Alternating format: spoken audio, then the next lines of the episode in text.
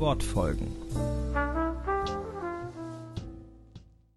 Wortfolgen Episode 3 Nacht für Nacht, Tag für Tag. Liebe Literaturbegeisterte, was manche Nacht für Nacht heimsucht, begleitet andere Tag für Tag. Aber vielleicht ist das auch nur eine Ansichtssache. Heute begleitet uns das Thema Tag-Nacht als Rhythmus der Zeit. Wir werden verschiedene Orte kennenlernen und ähm, lasst euch überraschen.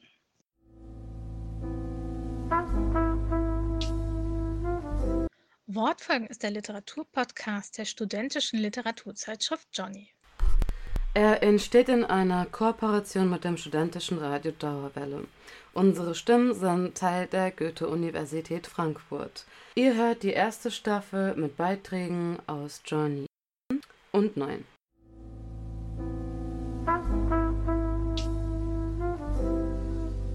Hallo, mein Name ist Anja oder Max. Ich benutze keine oder they, them, deren Pronomen und ich werde heute mein Gedicht Nacht kommt vorlesen.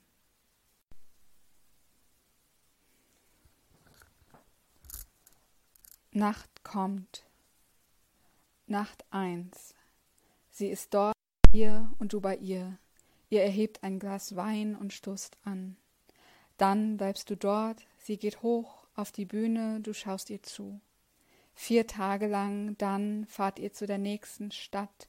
Es ist windig. Du küsst sie, deine Hand auf ihrer Brust, deine auf ihre, und du sagst ihr, ich hab dich vermisst. Du sagst ihr, ich liebe Nacht zwei, Nebel, Dunkelheit. Ich werde gejagt von einem Hund, einem gigantischen Tier. Ich sehe ihn nicht, aber ich weiß, er ist hier. Plötzlich steht er hinter mir und ich renne, und ich sollte überlegen sein, denn ich kenne diesen Ort, an dem ich aufwuchs. Ich erinnere mich, dass mein Cousin seinen Zahn verlor, dort auf der Schaukel. Doch jetzt ist sie schwarz, nicht rot, und das Bellen wird lauter. Ich fange an, die Treppen zu steigen, nehme zwei Stufen auf einmal, doch dann falle ich und falle, und ich nach drei, Du bist noch immer in mir, in jeder Faser meines Gehirns, still und leise, koexistierend, du und ich am großen Turm, in der Mitte von allem. Du hältst meine Hand, ohne zu wissen, wem sie gehört. Du entschuldigst dich wieder und wieder, Tränen fangen an, auf deinen Wangen zu fließen, aber ich glaube ihnen nicht. Doch dann schaust du mich an, deine Augen anders als je zuvor. Mein Atem stoppt, mein Puls auch, mein Blut wird zu Beton und er wird hart und fest schnell. Ein Schmerz fängt an, sich langsam und schwer in meinem Körper zu verbreiten und du lachst, du lachst einfach nur lauter und lauter und Nacht vier, ich bin immer noch hier in unserem Paralleluniversum, in meinem. Mein Vater trägt einen Umhang, schwarz und grau, und steht auf der Spitze eines Hauses, wie King Kong. Er sagt nichts, ist ganz ruhig, schaut herab auf mich. Er sagt nichts, aber ich kann seine Gedanken lesen. Auf einmal kommst du und drehst mich, küsst mich, ohne zu zögern. Stärker, als du es jemals getan hast. Bevor ich entscheiden kann, ob ich das will, deinen Kuss, deine Nähe, dich, spüre ich eine kalte Faust, klar, fest und kurz, und dann ein lautes Piepen, Schmerz, schwarz, Nacht fünf in einem Zimmer wie damals in Madison. Ich wache auf, aber du berührst mich nicht. Dein Bett ist leer, aber das wusste ich. Dieses Mal ist dein Körper nicht hier, aber ich weiß, du bist es. Wie könntest du es nicht sein? Und mein Kopf verwandelt sich in ein Pferd mit Hörnern, Geister winden sich durch jede Zelle, zu groß dafür. Sie dehnen jede Arterie in meinem Kopf, erweitern sich selbst, verbreiten sich weiter und lachen dabei. Mein Schädel dehnt sich mit, zuerst, dann platzt er, langsam, Stück für Stück. Ich fasse meine Stirn und spüre Knochen, Hautfetzen, Blut. Ich spüre etwas Warmes auf meiner linken Wange. Je weniger ich denken kann, desto heißer wird es, und ich höre es knacken und brechen. Blut spritzt aus meinem Mund, Sehnen hängen lose, mein Herz. Nacht sechs, gesichtslose Menschen, das jüngste Gericht. Nacht sieben, mein Herz rast, deins tut es nicht. Nacht acht, Waffen, Sirenen, Nebel so dicht, Nacht neun, sie und ich, Angesicht zu Angesicht, Nacht zehn, ein grelles rotes Licht, Nacht elf, ich sehe nichts, Nacht zwölf, Nacht dreizehn, Nacht vierzehn, Nacht fünfzehn, Nacht, Nacht, Nacht.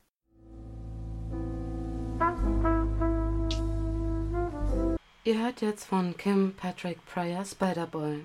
Ein Junge mit einer Pigmentierung, der mit einer inspirierenden Leichtigkeit damit umgeht. Spider-Boy von Kim Patrick Pryor, gelesen von Eleonora Frese. Spider-Boy.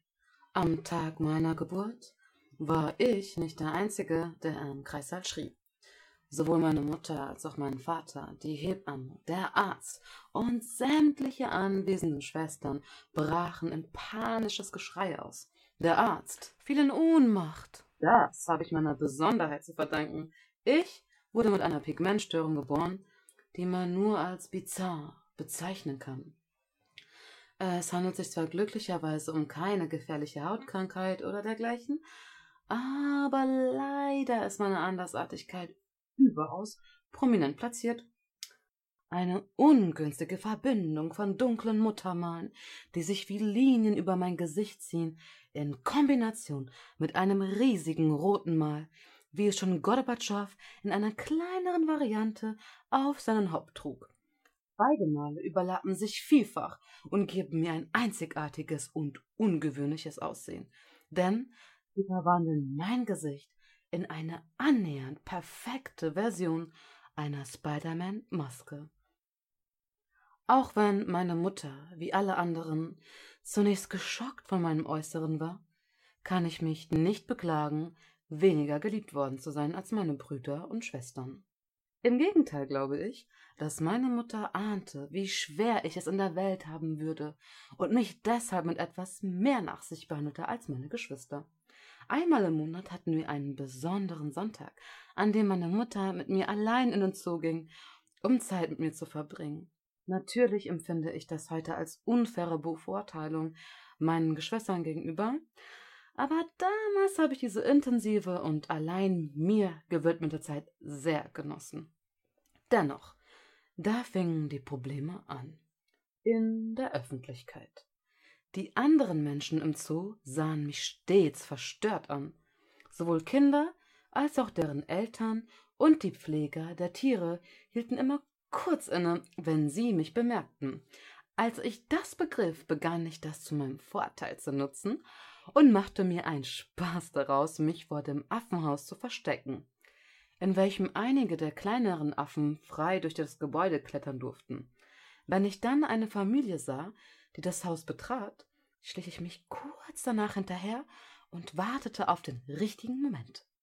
Früher oder später zu essen. Dann kam meine große Stunde. Nachdem die Mahlzeiten ausgeteilt wurden, ging ich provokant an ihnen vorbei. Das Resultat war zum einen ein erstauntes Innehalten, gerne mit offenem Mund, in dem noch die ersten Bisse zu sehen war, gefolgt von der Attacke einiger dreister Äffchen, die bereits wussten, welchen Eindruck ich auf andere Menschen machte. Eine Win-Win-Situation. Die Affen erhielten einen exklusiven Leckerbissen und ich konnte mich an der Reaktion der Kinder erfreuen, wenn sie mit einem Kapuzineraffen um eine Mahlzeit stritten. Mein Vater hingegen hatte mehr Probleme mit meiner Besonderheit. Es schien ihm immer unangenehm zu sein, sich mit mir in der Öffentlichkeit zu zeigen. Wenn wir zusammen im Freizeitpark waren, weigerte er sich stets, die Fotos, die während der Fahrt mit der Wildwasserbahn gemacht wurden, zu kaufen. Dafür habe ich eine beeindruckende Sammlung von Bildern aus dem Kostümladen. Ich bin darauf als außerirdischer Kuh, Drache oder Zeichentrickfigur zu sehen. Dabei wollte ich immer Cowboy sein, aber für Cowboys gab es nur Hüte und Schnurrbärte, keine Masken, die das Gesicht bedecken. Deshalb blieb mir dieser Traum verwehrt. Nur wenn es Richtung Mittagessen ging, hatte ich den Eindruck, mein Vater freue sich, dass ich dabei bin. Vor dem Eingang des Restaurants standen immer die jungen, engagierten Künstler, die Schmetterlinge, Einhörner oder Batman-Masken auf die Gesichter der Kinder malen. Meine Geschwister wollten immer angemalt werden und mein Vater war ein finanzielles Genie. Er suchte sich den jüngsten unter den Gesichtskünstlern und erlaubte ihm, mich als Spider-Man-Modell zu benutzen. Die Abmachung sah vor, dass die Künstler dafür meinen anderen Geschwistern gratis das Gesicht bemalten. Ein Handel, den die zwar hochgradig engagierten, aber wenig erfahrenen Künstler gerne annahmen. Das hätte mir wahrscheinlich etwas ausmachen müssen. Aber um ehrlich zu sein, fand ich es ganz angenehm zu wissen, dass noch 20 andere Kinder in dem Park herumliefen, die aussahen wie ich. Ich würde gerne berichten, dass es mit der Zeit leichter wurde, mit Menschen zu interagieren. Aber tatsächlich ist das bis heute ein Punkt, mit dem ich große Schwierigkeiten habe. In der Schule nannten mich die anderen Kinder Spiderboy und versuchten, mich im Sportunterricht die Wände hochklettern zu lassen. In der Pubertät wurde es noch schlimmer. Ich hatte immer Schwierigkeiten mit Mädchen zu sprechen, da die anderen Jungs das Gerücht verbreiteten, ich würde mein Netz auf sie abschießen, wenn sie mich nur berührten. Die Pubertät ist für uns alle eine schwierige Phase. Dadurch, dass ich nie wirklich Freunde hatte, hatte ich aber umso mehr Zeit zum Lernen und erarbeitete mir so ein hervorragendes Abitur. Mit diesem versuchte ich mich dann an der Berufsfindung. Ich hoffte damals, dass die Welt der Erwachsenen mich wärmer aufnehmen würde als die unreifen Jugendlichen in der Schule. Doch auch da wurde ich bitter enttäuscht. Zunächst versuchte ich es als Fotograf. Die Ausbildung machte mir lange Spaß, mich in der Natur zu bewegen und alleine mit der Kamera zu sein, erfüllte mich mit einer gewissen Ruhe und ich hätte diesen Beruf wohl auch ergriffen, wären nicht Porträtfotos ein Bestandteil des Berufsbildes. Es ließ sich niemand davon überzeugen, mich ein anständiges Foto von sich machen zu lassen. Statt zu lächeln, saßen die Erwachsenen mit offenem Mund da und die Kinder begannen zu weinen. Dabei war ich durchaus in der Lage, gute Fotos von Menschen zu machen, denn den Besitzer des Fotostudios, in dem ich arbeite, knipste ich einmal die Woche. Allerdings war er 95, fast blind und hielt mich für einen Briten, der zu lange am Strand gelegen hatte. Heute arbeite ich in dem Zoo, den ich als Kind besuchte, als Tierpfleger.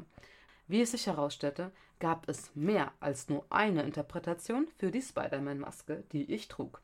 So habe ich es in nur einer Woche geschafft, mich zum Alpha-Tier bei den Uakaris, eine in Südamerika beheimatete Affenart mit charakteristisch rot leuchtendem Gesicht, zu erklären, was große Vorteile bei deren Pflege und Aufzucht bringt. So kann ich mich ungestört unter den Tieren bewegen und sie bringen mir sogar Geschenke in Form von Essen oder Münzen, die sie den Besuchern geklaut haben.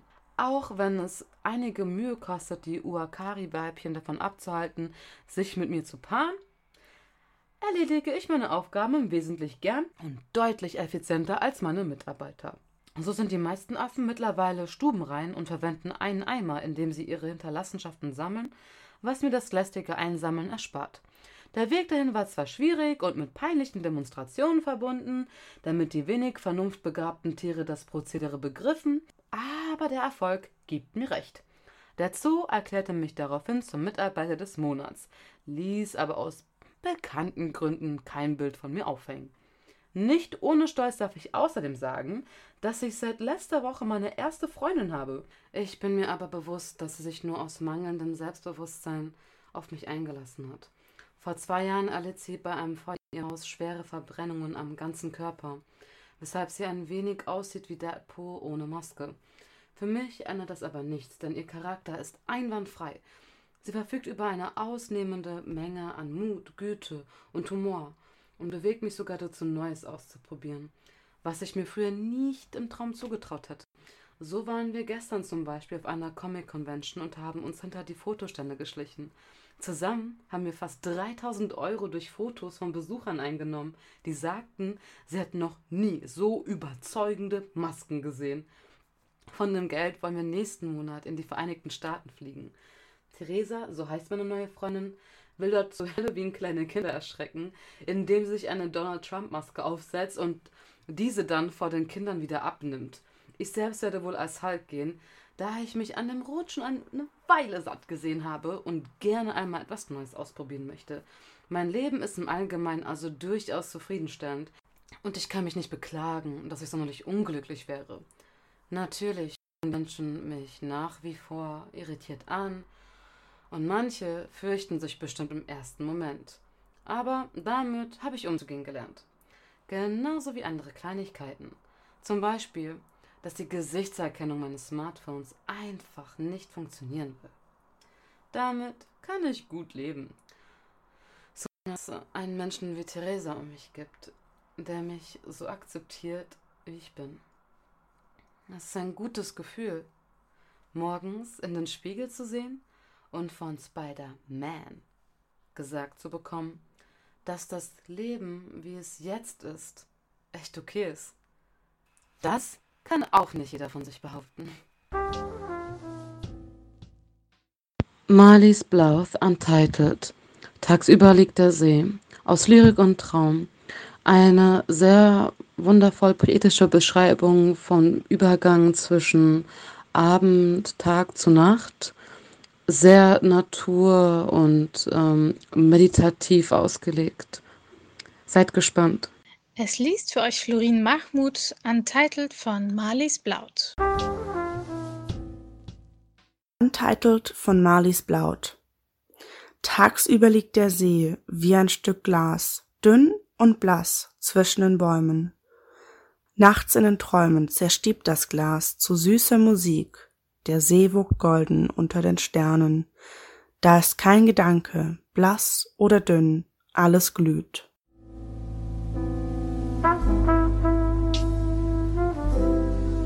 Wortfolgen. Wie empfindest du eigentlich die Nacht so, Susanne? Magst du die Stille der Nacht oder ist sie dir eher ein bisschen unheimlich und du kannst gar nicht so in dem Sternbild baden? Ja, ob ich sie mag oder nicht, ich glaube, das ist, das ist es nicht. Ähm, für mich ist es so eine Stimme, die hin und her wandert, die eben von einer Nacht zur nächsten wandert und irgendwie so ganz verschiedene Begegnungen und Assoziationen auch hat. Ähm, ich weiß nicht, wie es dir damit geht. Also ich empfinde die Nacht oder das Träumen als einen sehr spannenden Prozess und ähm, unglaublich, welche Bilder des Unterbewusstseins ähm, so entstehen können, wenn man nach ihnen forscht. Und dieses Forschen und dieses Durchwälzen der Nachtbilder und im Unterbewusstsein ein bisschen reinblicken, das habe ich auch irgendwie in dem Text wiedergefunden. Das fand ich wirklich eigentlich sehr inspirierend. Ja, das stimmt. Da waren irgendwie so ganz viele ähm, Puzzlesteine, sage ich mal, drin. Ich fand an einer Stelle übrigens dieses ähm, gesichtslose Menschen, das jüngste Gericht. An der Stelle wird es auch so ein bisschen apokalyptisch. Ich ähm, weiß nicht, wie dir das da so ging. Ähm, ja, sehr spannend. Das lyrische Ich spricht ja auch von einem Paralleluniversum an einer Stelle.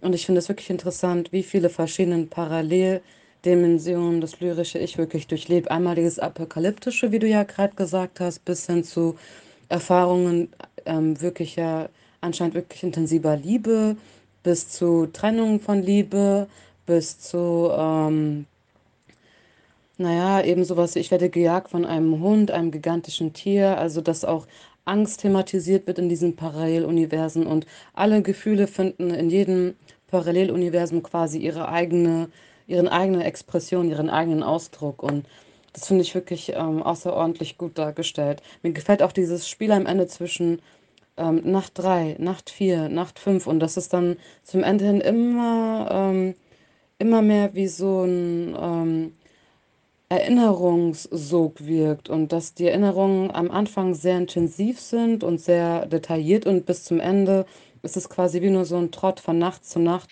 Ja, das stimmt. Also es hat so, so eine ganz eigene Rhythmik und äh, auch so einen eigenen Sog, den ich aber auch als sehr düster empfinde. Ganz im Gegenteil zum Beispiel zu dem, zu der längeren Erzählung Spider-Boy.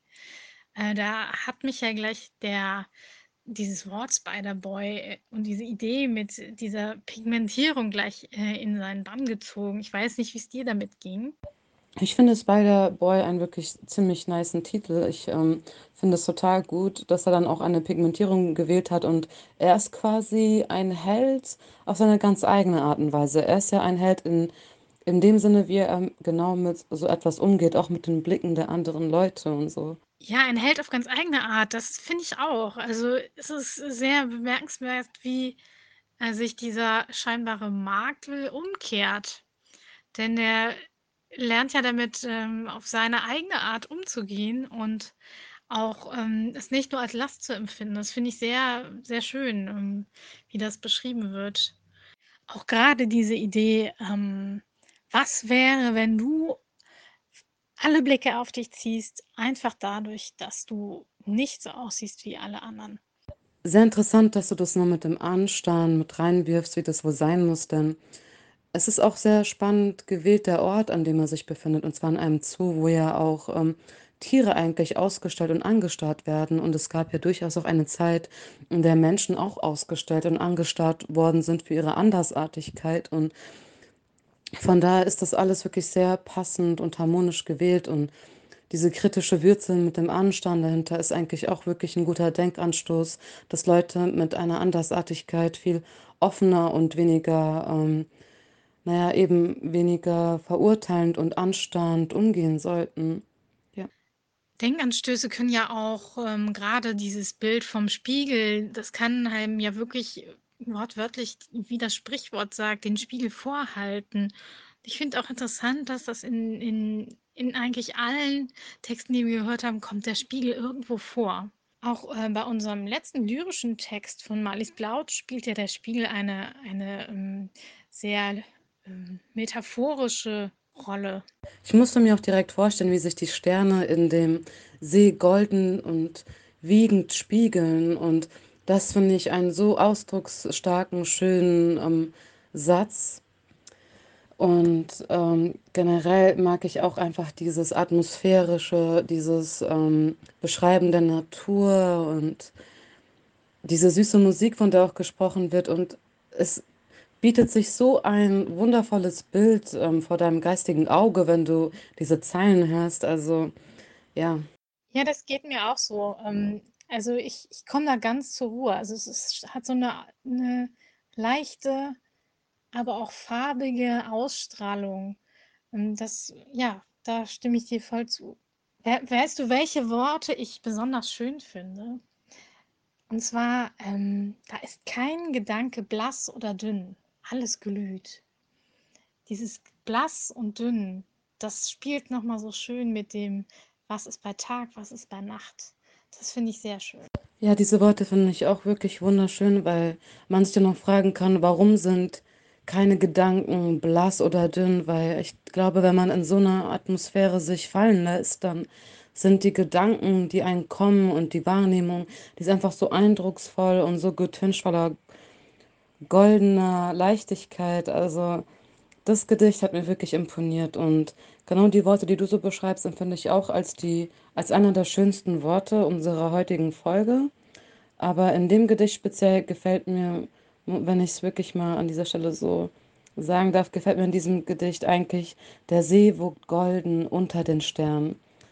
Ich habe da einfach so einen Bezug dazu und diese Sterne sind ja auch schon so gold und wenn sie dann im See glitzern, ach, und dieses Glühen und ich finde, ja, das sind wirklich, wirklich imponierende und herzerwärmende Worte und man fühlt es einfach total, weil das so eine, das sind so diese kleinen, schönen Momente im Leben, die man ja oft erlebt, wenn man nachts am See sitzt oder mal draußen ist und so und ich merke schon, du würdest am liebsten gleich losrennen oder fliegen und dich direkt an diesen See setzen. Ja, das kann ich auf jeden Fall völlig nachvollziehen. Ich bin auch total gerne draußen in der Natur. Und ja, die, ein See wird ja auch gerne als Spiegelbild oder seine Spiegelbilder werden ja auch gerne mal zu Rate gezogen. Was ich auch raffiniert finde, ist, dass er dann von Spider-Boy zu Spider-Man mutiert.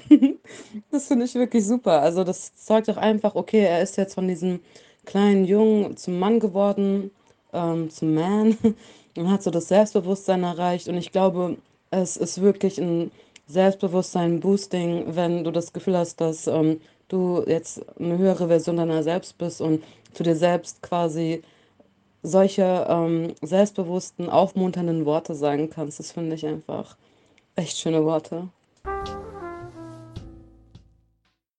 Ja, liebe Literaturbegeisterte, das war heute unsere Wortfolge und zwar Episode 3 Nacht für Nacht, Tag für Tag. Worte in dieser Folge waren Nacht kommt von Anja Max Schneider, erschienen im Traum in 2018, das war Johnny 7.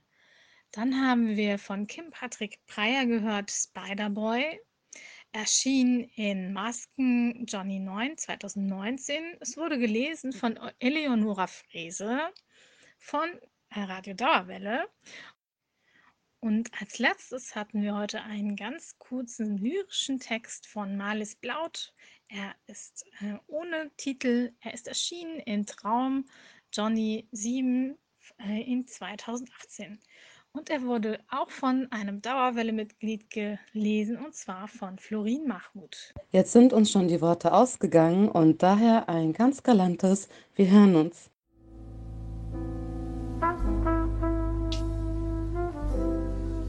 Wortfolgen